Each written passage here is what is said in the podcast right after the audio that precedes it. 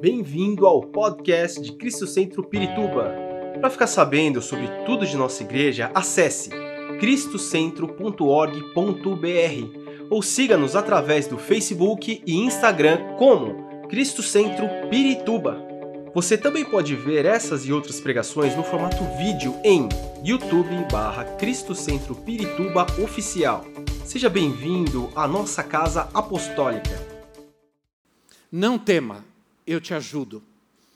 Esse é o, é o tema que nós vamos tratar hoje, que está Isaías, no versículo de Isaías, capítulo 41, versículo 13.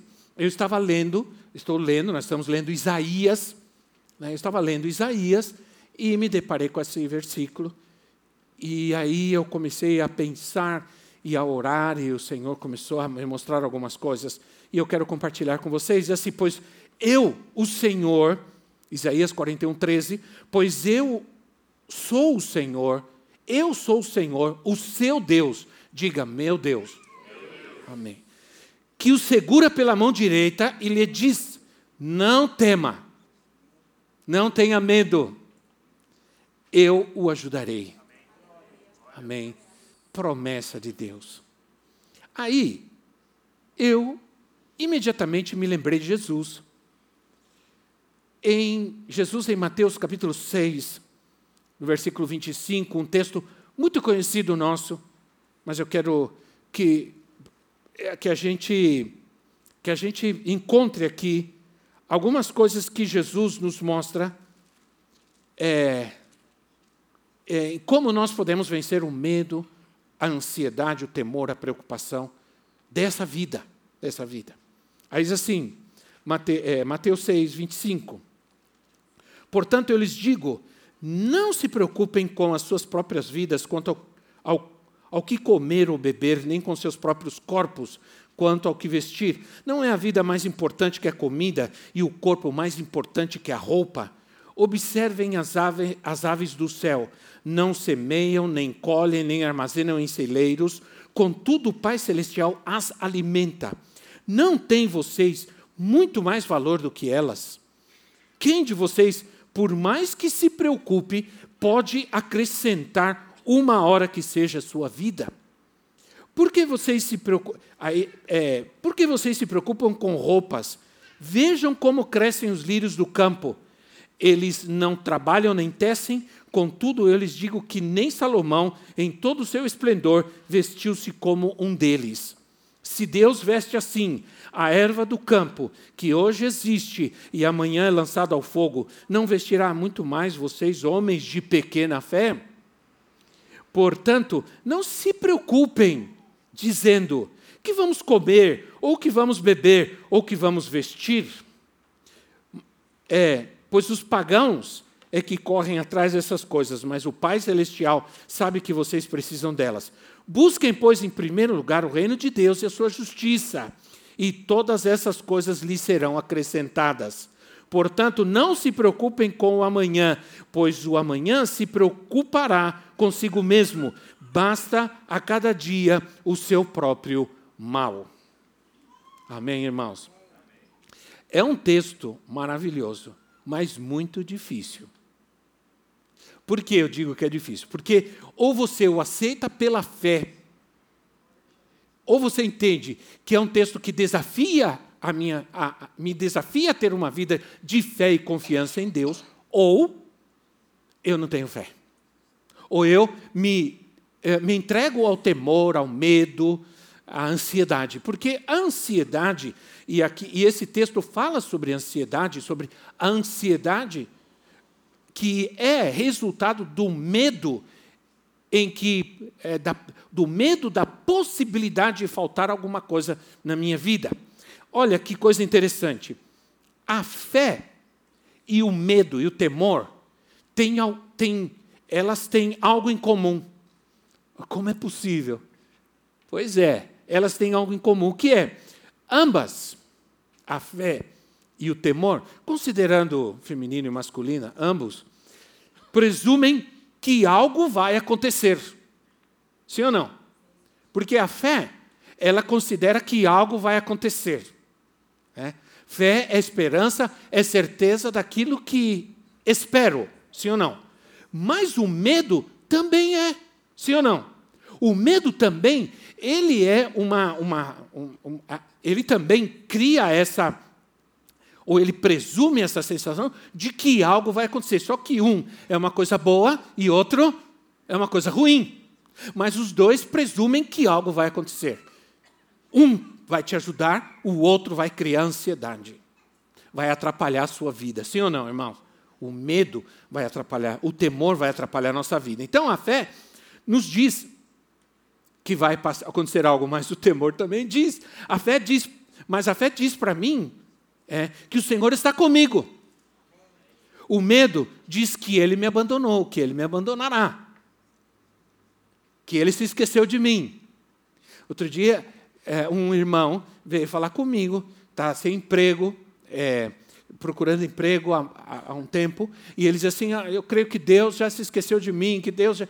E eu dizia: Nunca, fica firme, confia no Senhor.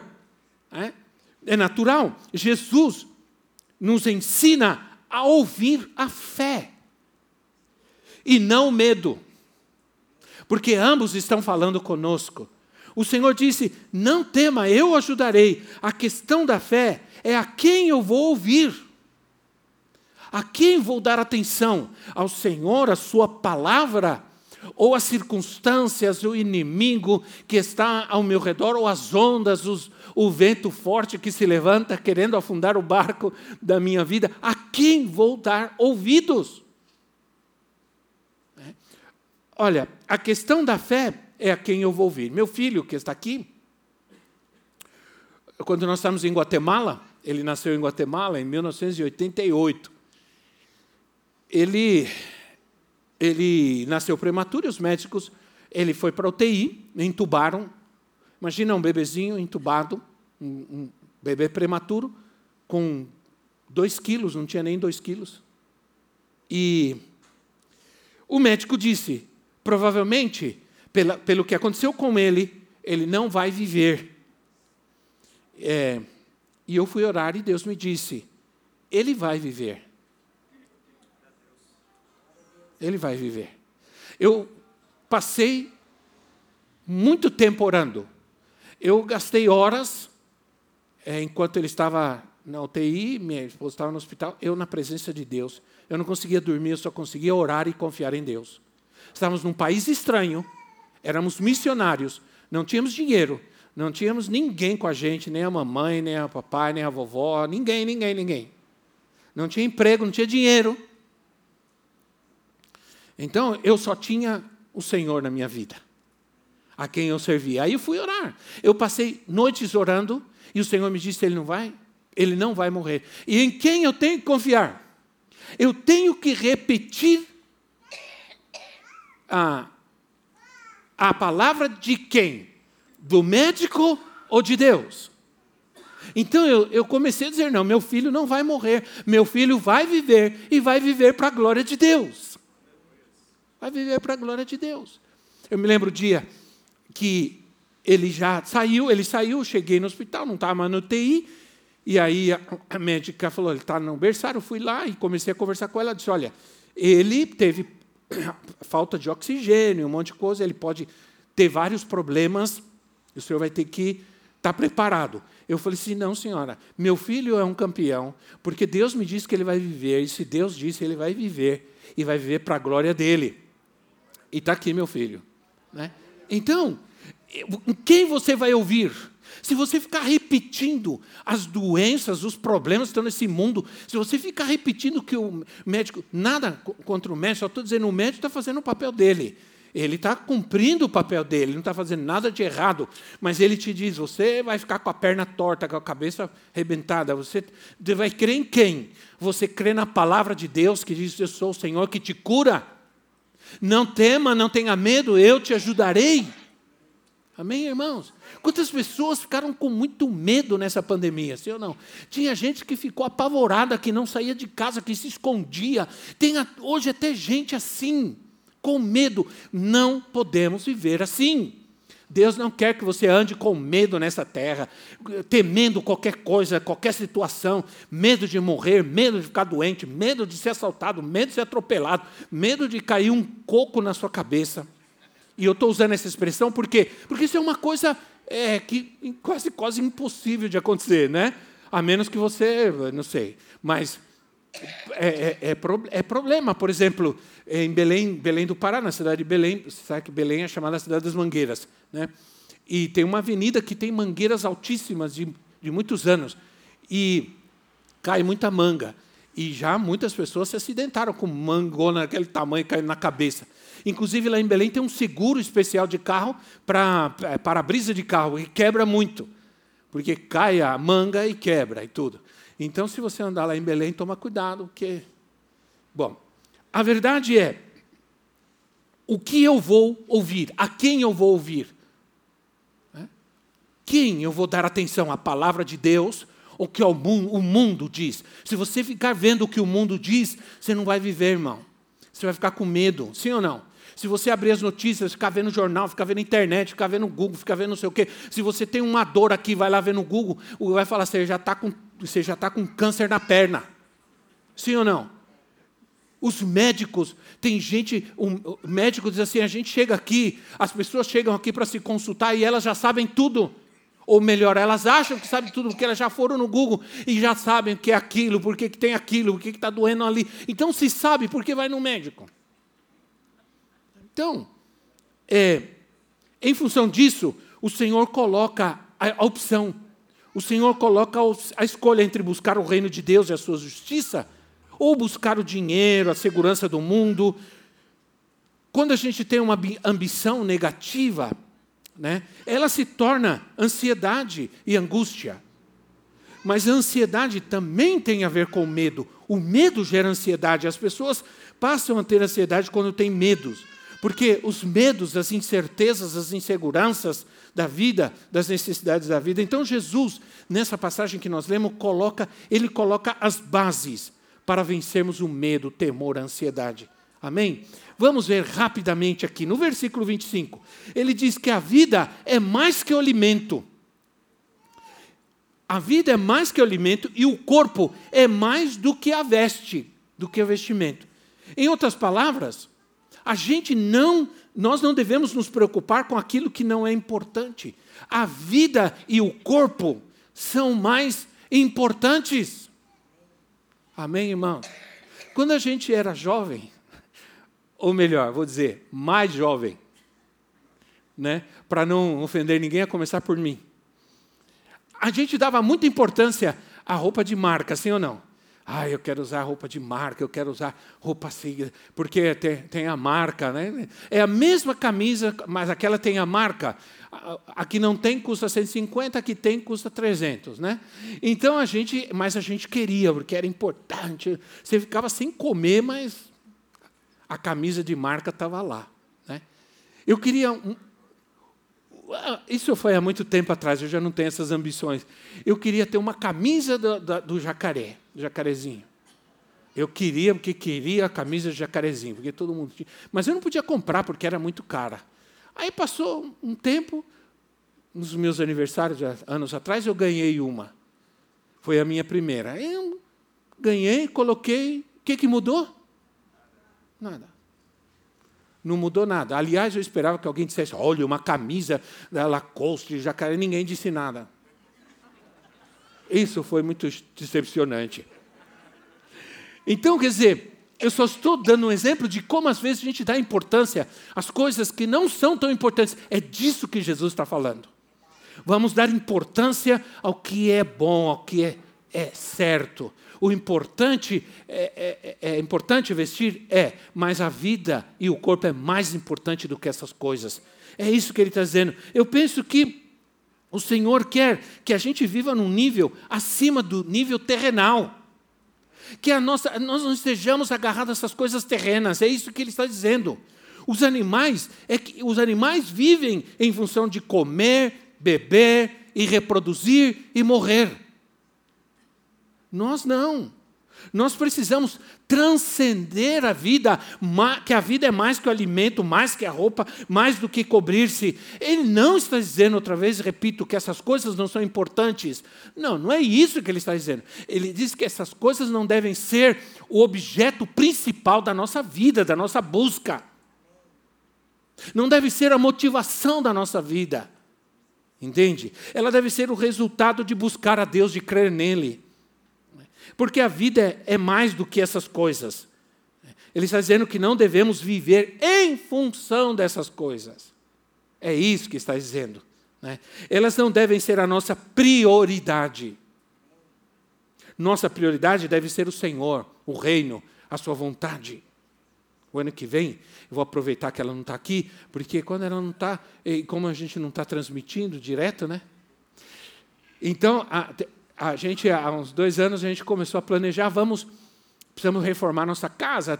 23 anos já, a gente não fez nada, precisamos reformar, pintar, tem muita coisa para fazer e tudo. Falei, vamos guardar. Então, ela dizia, vamos reformar a casa. Não.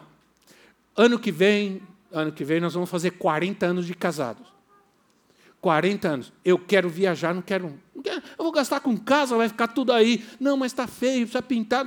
Ah, não importa. A gente nunca foi preocupado com isso, a gente, sempre, a gente sempre serviu a Deus, né? a gente nunca trabalhou em função de nada, a gente sempre dependeu, confiou no Senhor para viver, para ter o, tudo que precisamos. Porque a gente não, a gente tem que ser grato ao Senhor, porque às vezes nós somos ingratos, nós não temos tudo o que queremos, mas nós temos tudo o que precisamos. E eu, isso se tornou muito mais forte para mim depois que eu comecei a ir para a África, depois que eu comecei a ir a trabalhar, a, a, a, a buscar, a, ver lugares terríveis, gente passando fome, gente.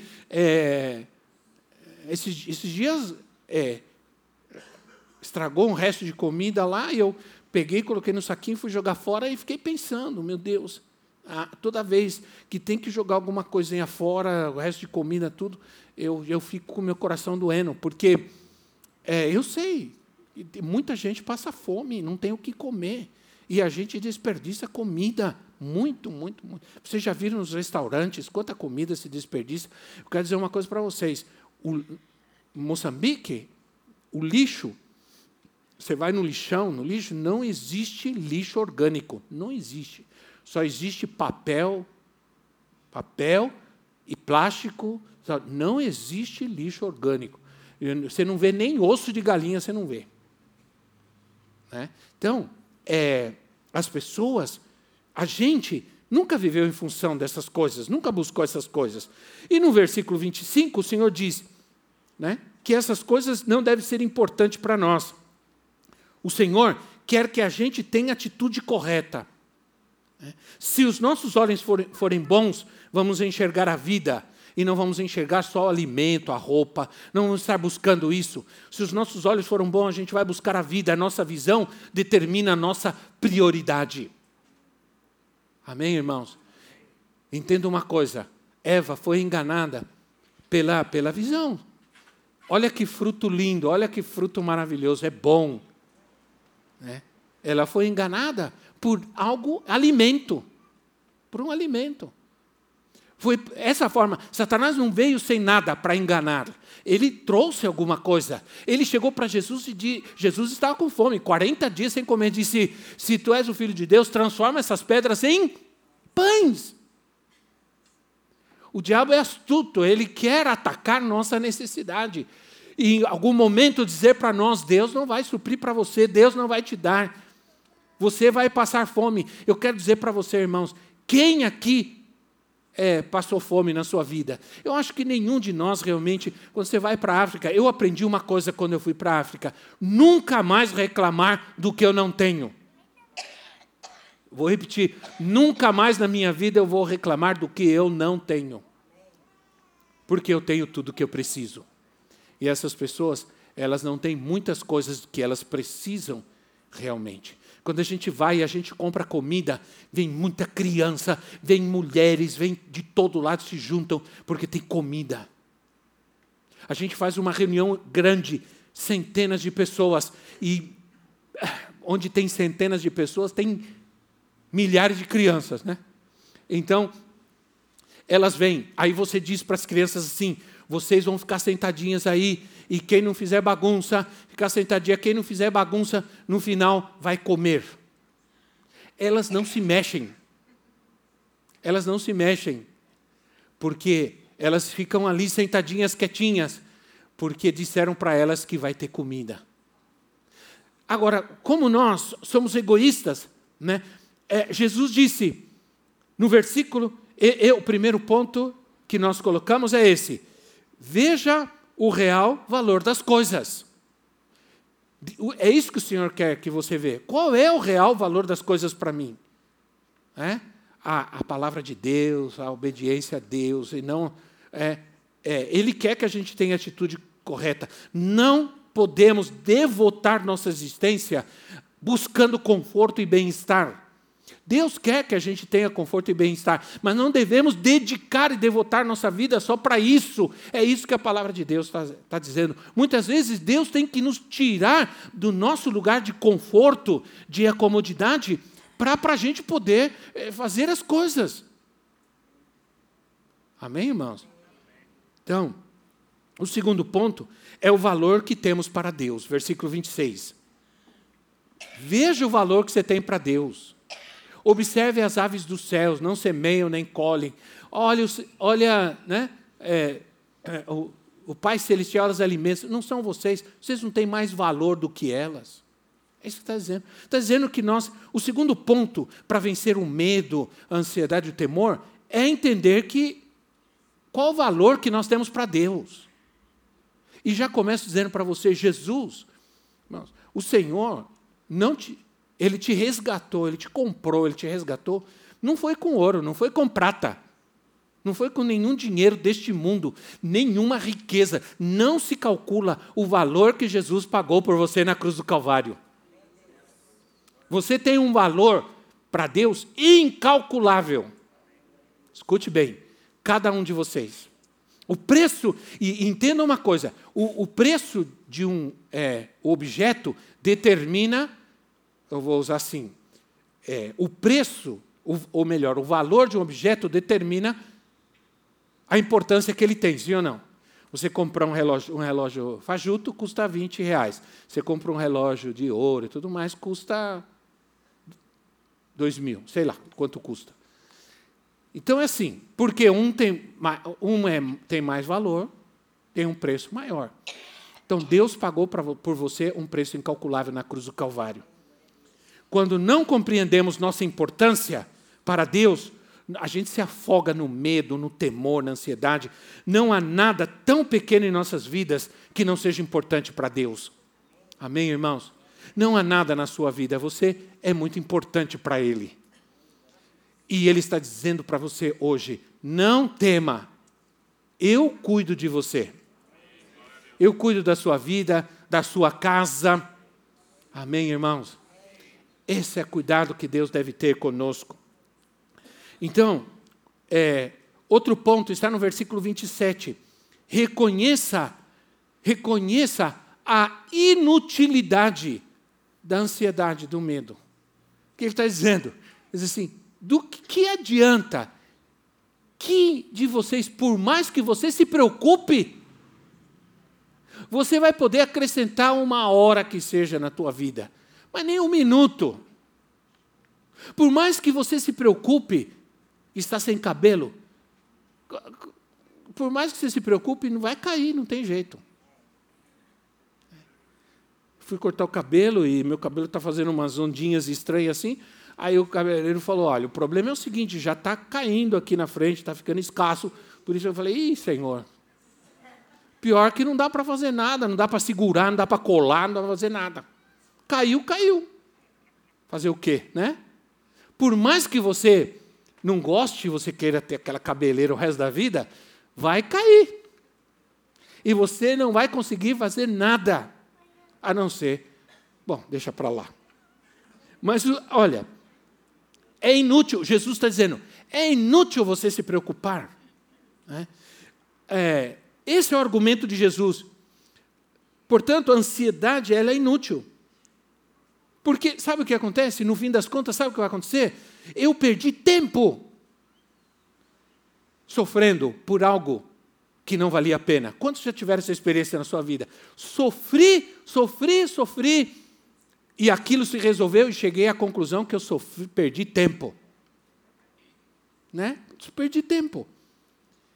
Ah, os discípulos no barco, eles tinham medo. Eles estavam no barco, o barco estava açoitado pelas ondas, eles estavam com medo. Jesus vem caminhando sobre as águas e eles olham e eles pensam que é um fantasma.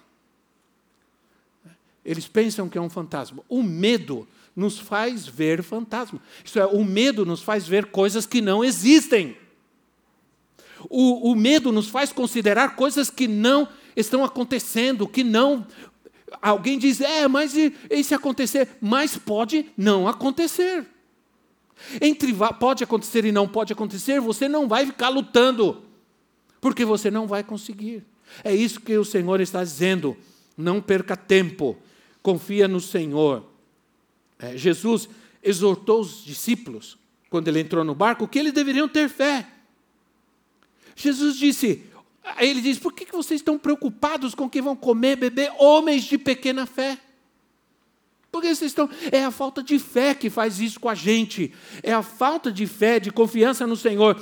Jesus disse: não tenham medo, embora vocês não. Aí, aí eu digo a vocês que, que a, o Senhor é maravilhoso, porque ele, mesmo aqueles homens não tendo fé suficiente, ele estava lá. Amém, irmão? Olha, mesmo que você às vezes entre em desespero, que você não tenha fé, que você te... mesmo assim o Senhor nunca vai te deixar, ele sempre vai estar lá. E essa promessa que ele faz, não tema, eu o ajudarei, tenha fé ou não, o Senhor sempre vai estar contigo para te dizer, filho, tenha fé, levanta, creia. Oh, glória. Eu não encontro nada na Bíblia que me diga o contrário. A Bíblia sempre me diz para eu confiar no Senhor, confiar na Sua palavra, nas Suas promessas.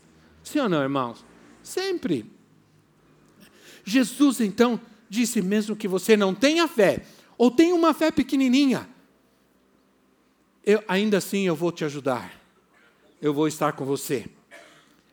Aí, nós falamos sobre a fé, do versículo 28 ao 30. O outro ponto que Jesus, outra base que Jesus coloca para a gente vencer o medo, o temor, a ansiedade é: vencemos a ansiedade pela fé. Pela fé. Jesus disse que o ansioso é um homem de pequena fé ou nenhuma fé. Nós vamos compreender, irmãos, que o às vezes a ansiedade, o medo é pecado. É pecado. Né? É, a ansiedade, é, muitas vezes, ela é fruto da incredulidade. O medo do que não vai faltar, não vou comer, não vou trabalhar, enfim. São possibilidades totalmente negativas. Sempre são. Mas Deus sempre vai trazer a provisão. Ora, quando a gente, quatro meses, cinco meses, talvez, máximo, acabou nosso dinheiro. E nós tínhamos uma. A nossa filha era uma bebê ainda, não tinha nem dois anos. O nosso filho não tinha nascido ainda. E acabou o dinheiro, acabou tudo. E eles precisavam de. Porque quando nós chegamos, na primeira semana que nós chegamos em Guatemala, eu, a profetisa, minha filha, nós tivemos uma semana, quase duas semanas, de diarreia, vômito, direto, direto. Viramos dois palitinhos, assim, era dois palitinhos se encontrando. Eu já era magro, só tinha nariz e cabelo. Aí, pior, aí quase que eu desapareci da terra. E o que aconteceu? Nós não tínhamos como ir no médico, aí arrumaram um irmão que nos atendeu, um médico, Aí fomos na casa dele, nos atendeu, e ele disse: Vocês estão com ameba. Eu disse: Ameba? O que, que é isso? O que, que é ameba? Porque no Brasil, nós, há anos que isso é algo que foi totalmente erradicado. Ameba, ameba é um parasita que se aloja no intestino, no estômago, sei lá eu. E nós pegamos a ameba. E ele diz: provavelmente vocês estão tomando leite. Não podem tomar o leite de vaca daqui. Eu, eu pensei, mas que será que a vaca daqui tem que a vaca de lá não tem? Não sei. Né? Eu sei que ele falou: não toma, vocês vão tomar leite ninho, leite em pó. Leite em pó. E uma lata de leite nido, leite ninho em pó, desse tamanho, custava 15 dólares. Naquela época era muito dinheiro, nós não tínhamos. Aí acabou o dinheiro. Aí nós nos sentamos e eu, e eu disse para ela: olha, não tem mais dinheiro. Ela falou assim, e o leite está acabando. O que, que nós vamos fazer? Bom, o que, que nós vamos fazer? O que nós já estamos acostumados a fazer. Vamos orar. E vamos crer. Nos ajoelhamos, oramos, fomos dormir, fez uma madeira, tomamos leite, fomos dormir. No outro dia, a gente foi para. Nós estávamos é, numa escola de missões. Veio missionários de vários lugares dar aulas e a gente se inscreveu, era um ano, para a gente aprender o espanhol, para gente, é, a gente terminar nossos estudos. Quando nós chegamos, eu, ela, carregando nossa bebê, nós chegamos, veio uma irmã baixinha correndo. Ele disse assim: são vocês. Eu pensei, será que nós fizemos, né? Ela disse: estava orando ontem e Deus falou comigo. Eu sou dona de um supermercado. E Deus me falou para que eu, que eu tenho que dar uma lata cada 15 dias de leite para vocês, assim especificamente. É vocês? falei assim: exatamente nós. Não tenha dúvida. E nós nos abraçamos e choramos, e aquela mulher até se apegou a nós. Por quê? nós entendemos que no mesmo horário que nós estávamos orando, ela estava orando. E Deus falou com ela: você vai dar leite para eles. Você vai dar uma lata de leite cada 15 dias, porque eles têm um bebê e ela está grávida. Você vê que coisa maravilhosa. Nesse dia, nesse dia especificamente, apesar que durante toda a minha vida eu aprendi a confiar em Deus, nesse dia, definitivamente eu entendi que Deus nos estava ajudando, que Deus estava cuidando de nós. Provavelmente Deus já mostrou para você muitas vezes que Ele te ajuda, que Ele está te ajudando, que Ele está cuidando de você. Não permita que nos dias difíceis que provavelmente virão outra vez, você caia em desespero, porque Deus já fez uma vez, Ele vai fazer outra vez. Aleluia. Então, o incrédulo é aquele que chama Deus de mentiroso. Deus diz que cuida de nós, mas o incrédulo, ele pensa que ele que Deus mente, que Deus vai deixá-lo na mão. O incrédulo agride o caráter de Deus. Agride a palavra de Deus. Outro ponto é que nós vencemos a ansiedade, o medo e o temor conhecendo a Deus como Pai. É precisamente no Sermão do Monte que Jesus traz uma revolução. Né? Porque no, no, há, há, dois momentos na história, eh, na Bíblia, que são tremendamente poderosos. Lá no Monte Sinai, quando o Senhor traz os Dez Mandamentos, e quando Jesus traz, no Sermão do Monte, ele traz todas as características do, e o caráter do reino de Deus para o povo. Então, ali Jesus chama a Deus de Pai. Os judeus não chamavam, nunca chamaram a Deus de Pai. Para os judeus, Deus é Deus. Também para os muçulmanos, Deus é Deus. Nunca eles chamam a Deus de Pai. Aí vem Jesus, lá em João capítulo 1, versículo 12, João diz assim: aqueles, aqueles, é, é aqueles que creem lhes deu direito Aqueles que querem nele, lhes deu o direito de serem chamados filhos de Deus. Filhos de Deus. Então eu sou filho. Aí Jesus está dizendo: vocês são filhos, ele é pai. O meu pai também é pai de vocês. E essa relação é que nós, agora, nós temos que viver essa relação sem deixar as outras. Ele é Deus, Ele é Senhor e Ele é Pai. Então tem gente que só quer Deus como pai, sim ou não? Não querem Deus como Senhor e nem como Deus, porque ter a Deus como Senhor significa que tem que obedecer, tem que confiar, tem que crer. Não querem, só querem ter Deus. Não, Deus é Pai. A pergunta é: Deus é Pai? Ele é, claro que Ele é, mas você é filho? Ele é Pai, mas você precisa ser filho. Sim ou não?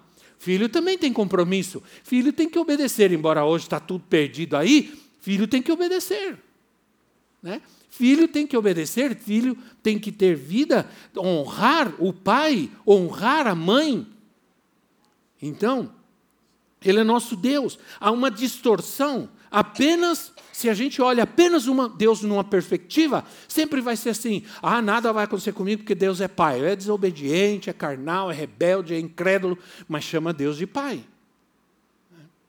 Ah, com o pai, entretanto, é muito diferente, né? Porque o filho, por exemplo, o filho pródigo, ele teve o cuidado do seu pai. E quando ele voltou, apesar de todas as rebeldias, o pai o recebeu com amor. O pai o recebeu com amor, né? Então, irmãos, temos que confiar que ele cuidará de nós. E vencemos a ansiedade buscando, em primeiro lugar, o reino de Deus. Buscando, em primeiro lugar, o reino de Deus. Não é isso que ele disse no versículo 33? Ele diz: Se vocês buscarem em primeiro lugar o reino de Deus e a sua justiça, todas essas coisas, que coisas? Tudo aquilo que nos preocupa, toda necessidade que nós temos, isso sempre foi a nossa vida, sempre foi assim. Deus sempre cuidou de nós. Amém, irmãos?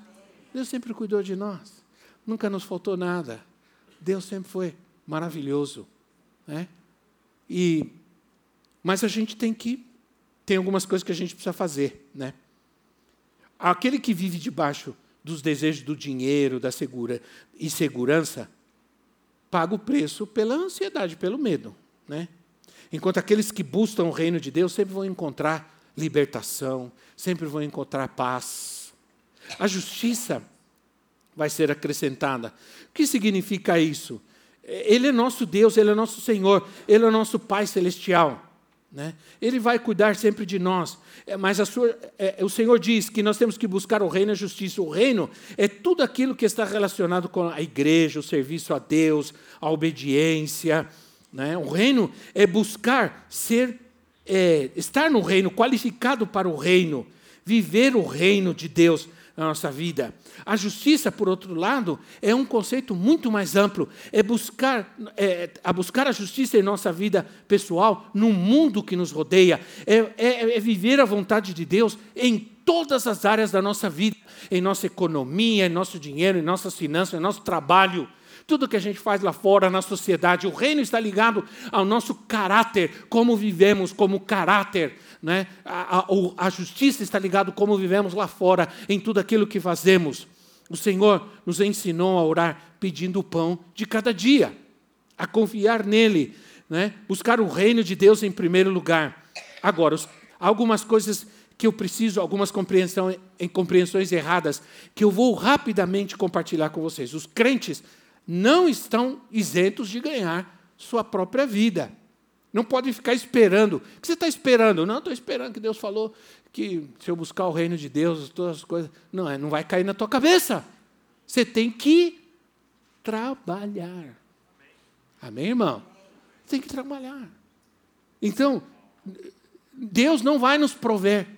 Deus não nos abençoará e nos prosperará sem fazer nada. Hoje foi o menino arrumar o jardim de casa lá, e eu tenho na frente lá um jardim, e eh, tirou uma árvore que secou, uma trabalheira terrível. Aí eu peguei a enxada e fui tirar. Né? E aí eu comecei a me lembrar da infância, de muitas coisas. Fui tirar a enxada. E olhei para a minha casa. Com, como eu trabalhei ali naquela casa, ninguém sabe. Mas ali tem sangue ali. Derramei sangue ali, viu? Né? Quando o telhadista foi e colocou 5 mil telhas. E falou assim, pastor, eu preciso colocar as telhas, só tenho um ajudante, eu preciso de mais um. Eu falei, não tenho dinheiro para pagar mais um, serve eu. Aí ele falou: Não, você não vai aguentar, você aguento. Claro que isso já faz 23 anos atrás, né? Mas aí eu falei: Aguento, pode deixar. 5 mil telhas. Durante cinco dias, carregando para ele subir e sem parar. Minha mão toda machucada e tudo. Tem que trabalhar. Tem trabalho ali. Tá bonito, tá? Conhe... Tá contente com a minha glória? Conheça a minha história. Conheça a minha história, sim ou não? Foi com trabalho, não foi com negligência, nem com preguiça, foi com muito trabalho. Os crentes não estão isentos da responsabilidade de trabalhar e de se preocupar com os outros, com as necessidades dos outros também. Os crentes não estão isentos de serem precavidos, prudentes, obedientes, de serem honestos, de fazerem as coisas certas, fazerem as coisas direito, serem os melhores profissionais. Sim ou não, irmãos? Serem os melhores para dar exemplo, para dar testemunho. Tudo isso a Bíblia nos chama, embora Deus é, embora Deus, e aqui com isso eu vou terminando, embora Deus vista a erva, ele não impede que ela seja queimada, nenhum pardal caia sem a permissão do Pai. Tem uma ilustração, ilustração que acompanha a minha vida. Desde o meu tempo de seminário, de, de estudar, de ler, de ler muito. Uma vez eu li uma ilustração, tinha um desenho, nunca mais esqueci. Na Avenida Paulista, nos fios, dois pássaros provavelmente pardalzinho, né? Do, no, dois fios, no, olhando. O povo para lá e para cá, correndo é, para lá e para cá. Aquela ansiedade, aquela correria. Aí um diz para o outro: por que, que será que esse. Por que, que será que o ser humano é desse jeito? Né? Olha o desespero deles. Olha como eles correm para lá e para cá. Por que será que eles são assim? Aí o outro falou: não sei, talvez porque eles não tenham um Deus como nosso que cuida de nós e não nos deixa faltar nada. Sempre guardei isso. É uma ilustração simples, simples, mas tem uma tem uma, uma, uma verdade contida nela muito grande. Né? Jesus disse: basta cada dia o seu próprio mal. Isso quer dizer, o que ele está dizendo? Vamos ter problemas. Paulo diz em Efésios: vocês têm que estar vestidos com toda a armadura de Deus para que possam suportar no dia mal. Vai ter um dia que vai dar ruim. Sim ou não? Vai ter um dia que vai dar problema. Vai ter um dia que é difícil. Esse dia pode ser representar um, uma semana, um mês, um ano, sei lá. Mas o Senhor diz assim: fica firme, vista a armadura de Deus, para que você possa resistir no dia mau e depois de passar, você permanecer em pé. Amém, irmãos? Olha quanta promessa o Senhor nos faz. A ênfase que Jesus dá, quando ele diz assim, basta cada dia o seu próprio mal, é que é, tudo o que acontece sempre acontece pela permissão de Deus, porque Deus está permitindo. Ele cuida de nós em meio ao que não entendemos e em meio ao que nós não podemos solucionar. Ele está no controle. Amém? Vamos nos colocar em pé. Esperamos que esta mensagem tenha te inspirado e sido uma resposta de Deus para a sua vida.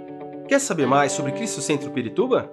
Siga-nos nas redes sociais no Facebook, Instagram e YouTube, ou visite nosso site em cristocentro.org.br.